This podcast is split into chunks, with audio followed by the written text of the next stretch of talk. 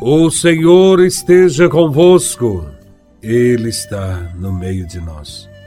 Proclamação do Evangelho de Nosso Senhor Jesus Cristo, segundo São Lucas, capítulo 6, versículos de 27 a 38.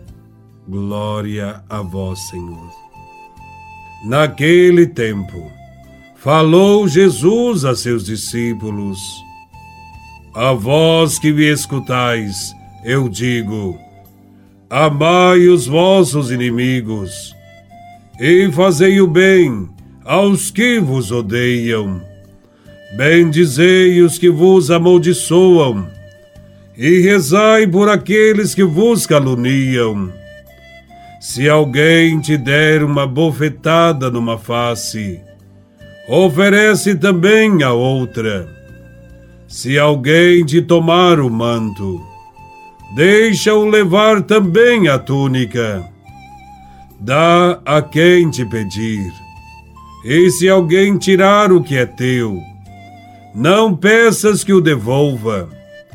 O que vós desejais que os outros vos façam, fazei-o também vós a eles. Se amais somente aqueles que vos amam, que recompensa tereis? Até os pecadores amam aqueles que os amam. E se fazeis o bem, somente aos que vos fazem o bem, que recompensa tereis? Até os pecadores fazem assim. E se emprestais somente àqueles de quem esperais receber, que recompensa tereis? Até os pecadores emprestam aos pecadores para receber de volta a mesma quantia. Ao contrário, amai os vossos inimigos, fazei o bem e emprestai, sem esperar coisa alguma em troca. Então, a vossa recompensa será grande e sereis filhos do Altíssimo, porque Deus é bondoso também para com os ingratos e os maus. Sede misericordiosos, como também o vosso Pai é misericordioso. Não julgueis, e não sereis julgados. Não condeneis, e não sereis condenados. Perdoai, e sereis perdoados. Dai, e vos será dado uma boa medida, calcada, sacudida, transbordante, será colocada no vosso colo. Porque, com a mesma medida com que medides os outros, vós também sereis medidos. Palavra da salvação. Glória a vós, Senhor. Quando dizemos que ao mal se responde com mal e ao bem se responde com bem, nos parece que esta é a melhor maneira de se praticar a justiça. Mas quem é cristão segue esta lógica? O Evangelho responde que não. Não se pode em nenhuma circunstância praticar o mal. O mal não deve fazer parte da vida cristã. Deve-se evitar a expansão do mal. Jesus, depois de proclamar bem-aventurados os pobres, os que têm fome, os que choram, os que são perseguidos, agora dirige à multidão um princípio revolucionário da vida cristã. Amai os vossos inimigos. Fazei o bem aos que vos odeiam. Abençoai aos que vos maldizem e orai pelos que vos injuriam. Estes quatro imperativos mostra como o cristão deve se comportar diante de quem pratica o mal.